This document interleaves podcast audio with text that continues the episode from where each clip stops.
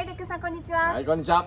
えー、そして BYTC ゴルフ今日も、えー、見ていただきまありがとうございます。ます。えっ、と今日はちょっとあの雰囲気を変えて、えー、外でうん。やってみたいと思います。はい。ちょっとうちのあの裏庭であまり綺麗じゃないんですけれども、えー、ちょっとフロリダの太陽を浴びながら、えー、今日はお話ししていきたいと思います。今日暖かいよね、フロリダな。暖かいですね。先週寒かったけどね。はい、そうそうそう。まだまだ半袖で十分の季節です。うん。はい。はい、ということで、えっと、先週レックスは、えっと、ZOZO の後、うん。えー PGA ツアーがまたアメリカにうん戻戻っきてっててきて、えーサウスカロライナで行われました CJ カップ、うん。はい、えーそちらの放送ゴルフ TV の方ではい。4日間やっていました、お見事ですね、えーローリー・マクロイが優勝しましたねそうだよね。えっ、と彼が今回勝って23勝目ということで、えーなおかつあの世界ランキング1位にまた返り咲きました。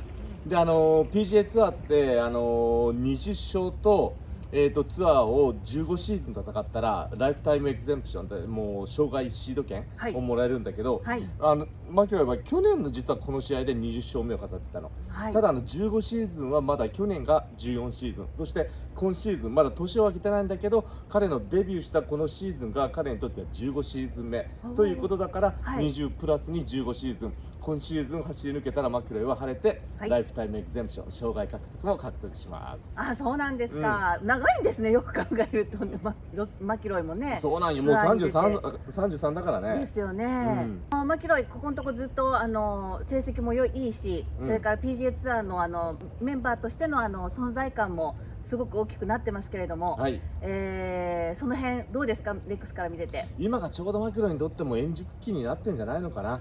で、あのー先週もね、かすっごいいいゴルフをしてて、もちろんこう、まあね、誰だってミスは起こるし、で、あの最終ホールは3パット、で、あの17、18、ボギーボギーなんだけど、それで1打差で優勝。はい。まあ、それに至るまでのプレーの内容も素晴らしいし、あーそれはもうあえて言う必要ないんだけど、何がすごいって言ったらね、あのーけ昨日の試合が済んだのが現地時間の6時ぐらい。そして最近日照時間がそれほど長くないから、はい。6時7時ぐらいだったらもう暗いんだよね、うん。でセレモニーが終わって、あのーいろいろメディア対応が終わった後マキロイは1時間半、えー、とコースに残って、あのトーナメント会場に来てた人のサインを1時間半後終わってやってんの。おお1時間真っ暗のなギャラリーの方も時間ですよね。そこまで待ってるんだけどそれに応えて優勝終わった後の全てのオブリゲーションが終わった後また1時間半時間をかけてずーっとサインし続けてるまあ、PGA ツアーの選手のねファンサービスっていうのはやっぱりあの安定して皆さん一生懸命されてますよね、うんでもなかなか1時間半できる人がいるかなと思ったらそれも疑問なんだけど、はい。まあ、PGA ツアーを引っ張るこのスター選手世界ランキング1位の選手がそういう行動に出るっていうのが、まあ、PGA ツアーのまあ一つの今の強みだよね、はい。まあ、次のが誰がこうマキロイをリプレイしてもナンバーワンになるかも分かんないけどできたらこういう選手がずっと世界ランキング1位になってツアーを引っ張ってほしいよね。はい。えーそれからその試合のあの優勝争いなんですけれどもあのマキロイと最後まで競り合ってた3選手ですかね、うん。えー、とここにも名前ありますがカート北山選手、うん。それから韓国の、イ・キョンフン。インキョンフン、うん。はい。あのイ・キョンフンはみんな知ってると思うんだ、はい。でカート北山さんっていうのはあのどっちかというとちょっとあの馴染みがない人が多いと思うのでご紹介いたします。でカートさんは、はい。えっとね北山さん。日本ね人の名前ですよね。そうだよね。あのコテコテのまあ日本人といっても、まあ、見た目がまあ日本人って感じじゃない。で僕は中継中この人柔道5段黒帯みたいな雰囲気だなとかなんか言ってたんだけど実は高校時代はバスケットボールしてたんですって。あそうなんですか。ポイントガード。ですからあの背は高くないけどこう、はい。ボールをこう自分がドリブルして自分の敵地のあのコートまで行ってシュートもしくはパスをするっていうね、はい。そういう環境で育ってきてゴルフもあのもちろんジュニア時代から活躍したから大学は UNLV、えーとユニバーシティレバタあネバタラスベガスはい。ね、そこ出身なんだけどそのネバタラスベガスはあの先週日本オープンに出てたあのアダム・スコットも行ってたし、うん。あのまあ、そこそこ強い大学ね、はい。でそこに行った選手です。まずお父さんを紹介したらお父さんはクリフォードさん。まあ彼は日本の血を100%日本人なんだけどアメリカ生まれだからジャパニーズアメリカンと言われてます。そうなんですね、うん。でお母さん、はい。ルミ子さんコテコテの日本人。ですよね。完璧な日本人、はい。そういう中で育ってます。ですからカート北山君ああいい感じだね。日本語喋れるんですかそれ彼は？はまだ俺わかんないんだよね。うん。喋ったことないんだけど、はい。えっ、とね、えーあと UNLB 時代にもう一人えっ、とねバン幸太郎君っていう確かチームメイトがいたんだ。彼も同じような境遇で生まれて、あのアメリカ育ちのあの日系のあのあのなんつうかなアメリカ人、はい。で同じチームメイトで彼にはね僕全米オープンの時1回インタビューしたことがあるんだけど日本語はちょっと喋れた、ううん、だからか北山さんも同じぐらいじゃないのかなと思ってます。はい。そして、えっと、彼らがまあ大学ね2015年に卒業してるんですけど、えー卒業した後はコンフェリーアジアンツアー DP ワールドヨーロッパね。そしてあの PGA ツアーに参戦って結構こう時間がかかって去年初ルーキーイヤーにたどり着いた選手なんですけどな、るほど、うん、道のりも長かったんだけど、ちなみに大学時代の彼のニックネームっていうのがザ・プロジェクトどうなんでなんでザ・ププロジェクトって計画計画してこう、はい。あのこう出来上がった選手ってかん言葉なんだけど、うん。何が出来上がった作られたかって言ったら1年生の時はむちゃくちゃ下手だったんだって。あ ゴルフ？ゴルフ。あのもちろん大学のゴルフに入れるからはい。下手って言ってもあの限度があるよね。あの、はい。もちろんジュニアワールドとかで活躍したんだけど彼が活躍したのは、まあ、今回のプレーでも分かるように勝負強いのめちゃくちゃだからあの内容が悪くても結果が出せるし勝負どころでしっかりパフォーマンスができるから成績を作ってきてそれそれであの高校から大学の道をたどったんだけど1年目はもうチームメートの中でも超下手でどうしようもなかったんだけど、はい。彼の生活が性格がむちゃくちゃナイスガイだからうん。チーム全体が彼をすごいサポートして、はい。彼をこうあの彼に教えて、はい。で2年目になったらやっとレギュラーに入れたの。うん。でその時にまあ2年のシーズンが終わった時にその UNLB の中でマイケル・マーズィアワードっていうのがあるんだけどこれはは大学の部員の中ではい。一番その大学をを代表するにふさわしい選手に与えられる賞なんだって。うん。それが彼は2年の時にもう獲得したわけ。それだ2年生で、けうんもう人望があるってことね。はい。そしてあのみんなの支えてこう強くなってそしてパフォーマンスもしたってことでその2年生の時のパフォーマンスであの、はい。当時のコーチが振り返っているのが NCAA のあの NCAA って全米学生のねはい。あのシーズンの最後の試合であのもう今もそうなんだけどえっ、とね4ラウンドかな？4ラウンドのストロークプレーがチーム戦があってはい。そこで上位あれ8チームかな？8チームが、えー、とマッチプレーに進めるの。うん。でその最終日最終あのまストローク戦のねマッチプレーに進む上位8位をこうおの席を巡って戦うそのストロークマッチの最終日最終ホール。彼は280ヤード7番アイアンでポンと打ってそれが入ってイーグル。ポンと打って。入ってイーグル。そのイーグルがあったからその大学は、えー、と最後の 2, 3つのスポットを4つのチームで争うプレーオフに進出できたそのイーグおルがあったから。大事なイーグルだったんですね。ああだからもうそれがバーディーだってもダメ。だったんじゃ不それが入ったから、あのマッチプレーそのプレーオフに行ってマッチプレーにも行けたっていうそういう勝負強さっていうのがもう当時からあったのね。で今回も素晴らしいこう要所要所でね見せたスーパーショットっていうのは基本的には彼の持ち味だと思ってください、はい。で飛距離も出るし彼は今からますます活躍すると思うので、はい。ぜひぜひ注目してください。はい。ね、ちょっと日本と関係のある選手なので、うん。えー注目していきたいと思います。そうね。そしてそして先週は何といっても日本オープン。そうですね。蝉川大河選手優勝素晴らしいアマチュアで優勝ってね、95年ぶりって書いてありましたけど。そうなんですよね赤星さん第1回大会以来っていうことなんだけど、はいえっ、とし 放送中俺も久々に俺は日本のゴルフ中継を見て、はい。えー、と NHK の中継ですごく面白くて、えー、と羽川さんが最後にちらっとその蝉川さんのことを蝉川君のねことを言ってくれたのが、えー、とアマチュアプロが弱くなったわけじゃなくてアマチュアが、あのー練習環境もよくって、あのー経験も積んできて強い選手が出てきてるだけだって言ってるんだけど、はい ちょっと待ってくれよって僕は思って申し訳ないけど、うん だってプロは職業だよ。はい。ほんですトーナメント年間二十数試合戦って外海外海外に行ってる人はもうもっと戦ってんよ。で練習環境でトーナメント環境の練習場って言ったらそりゃいくら大学が練習環境良くてもそりゃそっちの方がいいでしょはい。グリあのグリーンのスピードから全て硬さから、はい。ういいでしょう経験先ほども言ったように年間何十試合まあ一応日本の最高峰の中で揉まれてるプロだからそれは絶対学生よりプロの方がアドバンテージ持ってるはずだよね。はい。でじゃあどうしてこんな蝉川プロもしくはあの中島啓太君でもそうですし金谷君でもそう今回ですし3位に入ったね。長野君もそうそう。そうですよね。うん。そうだよね。どうしてアマチュアが強くなってるかって俺なりに考えてんだけどやはりねやっぱスペックが違うんよ。やっぱニュースペック。体のってこと違う違うもうスペック。あの例えばコンピューター。はい、あの同じコンピューター毎年毎年進化してるよね。うん、少しで同はい。じ大きさのコンピューターでも中身が全然変わってるよね、うん。うんでゴルフ界も同じことを言えてると思うんだ。はい、彼のセミカタイガーっていう名前あるタイガーのタイガー。タイガー世代。ですね。だからもう一気にゴルフのなんつうかなあのインストラクショントレーニングニュートリション全ての面がこうシステム化されてその恩恵を毎年毎年こうあのなんつうかな書き換えられてアップデートされた恩恵を最先最先端の恩恵を最初からゴルフを始めた時から被って育ってきてる選手が今アマチュアからプロになろうとしてるわけ。はい、で今プロで活躍してる人はあのー当時は最先端だったかもしれないでもその,、ね、そのすごいいいコンピューターなんだけどそれを新しいプログラムにまた書き換えながら書き換えながら自分のゲームをこう新しくこうアップデートしながらプロ生活を送ってると俺は思うんだ。はい、だから、あのー5年前のコンピューターと今すぐそこでベストバイとかで買ってきた最新端の最先端のコンピューター。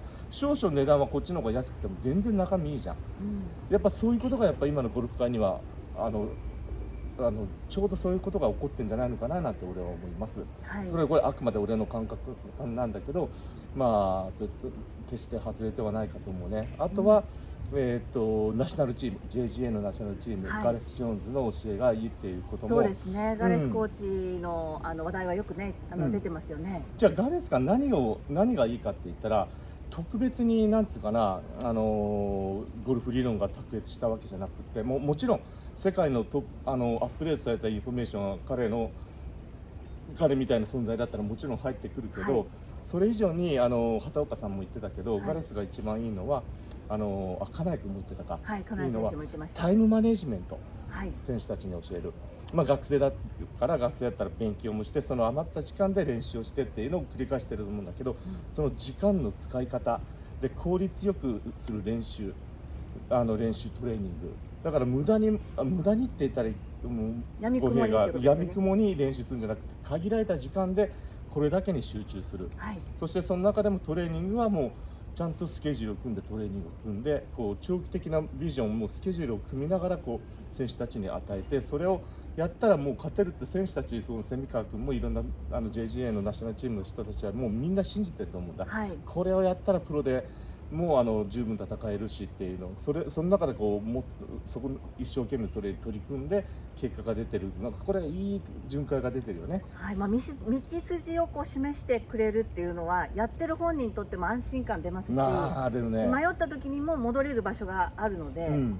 すごくいいんでしょうね。そうなんよ、ねもう根性ってこう1日5時間10時間練習っていうだけじゃなくってしっかりこう積み上げていくスケジューリングができる、うんそういうところの大切さっていうのも教えてるそれをあの選手たちが行って結果に出てると思うんだ、はい、だからまあ蝉川選手そしてまたね今回2位に、えー3位になった長野。長野選手ね。うん。とかもいろいろ次から次へと出てきてるからそういう意味でも日本の男子ゴルフ今からだね。はい、もう楽しみになりましたよね。ね楽しみな頑張ってほしい、はい、そして久々に俺日本のゴルフ中継見たんだけど、はい。面白かった。はい、すんごい面白かった。まあ、あの試合もね、すごく行方が中継も面白かったので。うんすんごい面白かったと思う、はい、であのー NHK が今回放送してて香川さんが放送席そして深堀君、えー、とひ田中秀道プロそして泰次郎さん。うん。何人かあとは NHK の人かな、はい。何人かがこう現場でレポートしながら、はい。は香川さんがこう現場に振ってその現場からの声をこうやりながらするこの中継スタイルって俺すんごい好きでそれから見事にしてたと思う、はい、あの臨場感が伝わってきましたね。面白かったね。はい、しかしねあの先週の ZOZO とはい、今回やったあの CJ カップね俺が言いたいのは、はい、その2試合を見ててちょっと違和感があるんだよね。違和感。あの ZOZO はそこまでなかった。ただ今回の JG、あの日本オープンに違和感があった。一番の違和感っていうのはえーっとねまずね、まあ、優勝インタビュー。はい、18番ホールの蝉川君蝉川君のの。優勝インタビュー。はい、な。んでグリーンの上でやんないの？私はそれも思いました。ちょっとこっちの試合では、もう必ず18番のグリーン上でうん。みんなやりますよね。であのグリーン上例えば閉会式のセッティングをするしてる準備があるんだったらその横でもいいのよ。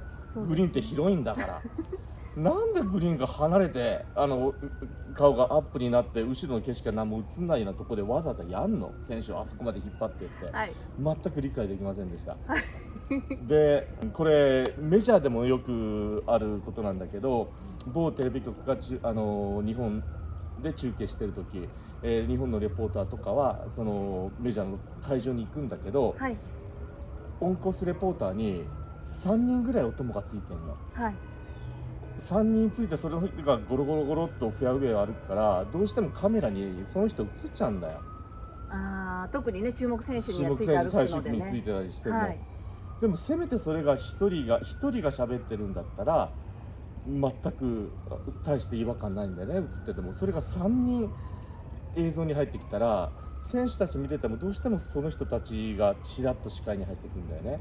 あそれはなんでかなと俺俺なりに思ったらやはりこう全体的に1年間で中継する試合数が絶対数が少ないんよ。でアメリカの場合はこう大体こう NBC と CBS のこの2つが年間半分半分でやってるから、ね、はい、もう特別なゴルフ中継チームって作ってるから毎週毎週やってるから流れも全部把握してるから俺たちの言葉で言うんだけど画面を汚すことはほぼほぼないの、ね。影スタッフが。はい。で今回見てたらやっぱ画面がちょっと汚れすぎてる。だから映像見ててもね選手が映るだけだけどいろんな人が映りすぎなんよ。ああなるほどね。あー確かにねこっちの中継の時はまあレックスも何試合も行ってますけどもあのいわゆる放送スタッフがその画面に映ることをもう極力避けるっていうことで全てあの指示が出てるので、うん。あのスタッフのカートの置く位置とか、うん。あの一緒にオンコースレポーターとかカメラマンと動くせ人たちの動きっていうのはもう極力カメララインから外れるっていうことがまず第一前提で動いてますからね。うん、そうなのよ。それがやあのもちろん意識してやってると思うんだけど、うん。やっぱまだ洗練されきってないんだよねだからせっかくいいコンテンツいい試合があってあのいいトーナメント中継体制をとってすんごい楽しいんだけど、うん。絵が汚れすぎてんだよね。その映り込むっていうことで言ったらあのどうしてもね今回ねあのキャディーさんがね映り込みすぎなんよ。画面に。画面に。ああなるほど。うん。だからあの番番組作る人もおそらく選手を映り映したいんだけどそのグリーンの真ん中辺にケリーさんがドーンと立ったら引いた絵が撮れないんよ。だからどうしてももうこっからもう選手アップに映るのかっていう感じのカメラの絞り方しなかったら邪魔になってくるの。でかといってじゃあそのキャリーさんがあのせ選手の前で、ね、こう仁仁王立ちして見るとかいうことになったら、まあ、その映像が綺麗って思うんだったらそれはそれでいいんだけど、はい。あのなかなか俺見見慣れてないからそういう映像に。まあ、あのアメリカの放送では極力キャディーさんうは、まあ、特にグリーン上の話なんですけどね。そうそう。グリーン上ではもう選手がパッティングに入ったらスーッとグリーンのカラーまでうん。引き下がるっていうのがまあうん。普通の習慣になってますからね。そうなんよ。だからそこがねなんかこうい多分ゴルフ中ゴルフトーナメントの文化の違いなのかな日本とアメリカの、うん。かもしれない。日本ではそれが普通なのかもしれない。はい。ただ俺がいつも見慣れてる映像ではあのおかしくてできたら映像があったら選手がストロークしてるもしくはアプローチしてるっていう時やったらその選手とボールピンが映ってほしいのよ。はい。他の人他の人は何も映ってほしくないの。はい。でもそれがねちょいちょい見えんだよね。うん。だからそこがすごい残念でで今回のあの蝉川君の蝉川さんのキャディーさんっていうのはあの自分のあのチームメイトとかねあのプロキャディーじゃないからそれはもうしょうがないと思うんだ、はいはい。だからねそういう作法は作法はね分かんないからそれはしょうがなくてもう本当にこう一生懸命あのサポートしたくてそういう行動に出たと思うんだけど、そうでしょうね。あのはいもちろんあのあとプロキャディはいの人も選手をサポートしたい選手のそばで見てどういう動きをしたいそのためにはすぐそこでこう見たいって分かるんだけど、はい。ただやっぱ中継があるからね、はい。カメラあるからね極力あの映ってほしくないね。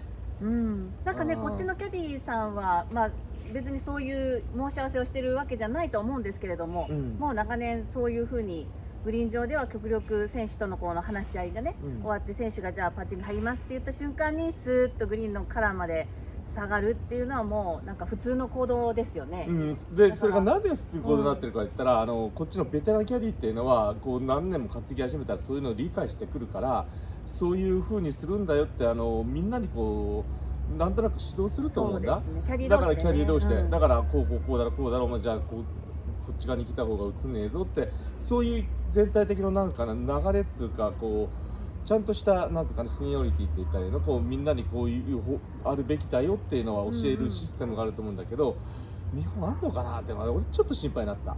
なるほど、うん。ねどうどうなんですかね、うん、だからあのすごいキャディーさんも大切で、あのショット打つ前のはい。あの選手との会話。でどうしてこうしてるっていうのもすんごい大切だから2人一緒にずっと話してるところとかやってほしいのよ。はい。ただもう打つ段階になったらそこからは動いてほしいんだよね俺的には。だで一つのメリットとして選手に集中できるのとあとカメラアングルでいろんなとこからアングルが取れそうしたら撮れてなおかつベストのピクチャーがそれで撮れてあの選手だけ中で選手っていうはいあの映像ができるから。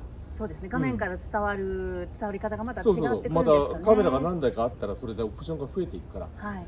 そこにこうね映り込むところにいたらそれそれを映ら映りたい映る映像を撮りたいプロデューサーだったらいいかもしれないけどそれがあの画面的にちょっとお面白くないっていう人だったらもうカットが決まってくるのよ。はいだからごめんこれすごい専門的なあれになるけど。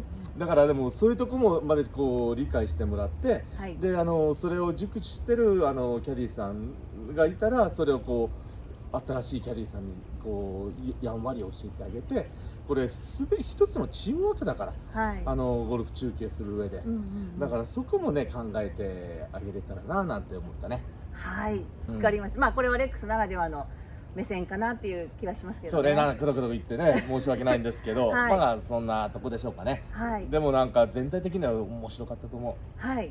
日本のね男子のゴルフ界にこううんちょっと光をね、当ててくれたよううないいね。日本オープンになりましたね。そうですね。はい。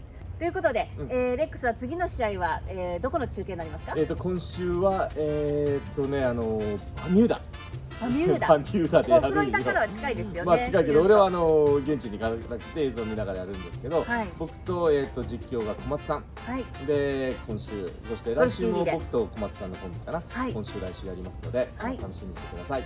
はいわかりました、じゃああのねあのバミューダというとあの暑いまた場所になるんでしょうかね。そうなんよ。そしたらコースはねすっごい山岳コースであの日本のよく関西とかにあるようなこの山岳コおーおスでそれで風がビュービュー吹くからそれはそれで面白い試合ですので、楽しみにしてください。はい。じゃああのゴルフ TV でぜひ見てください、はい。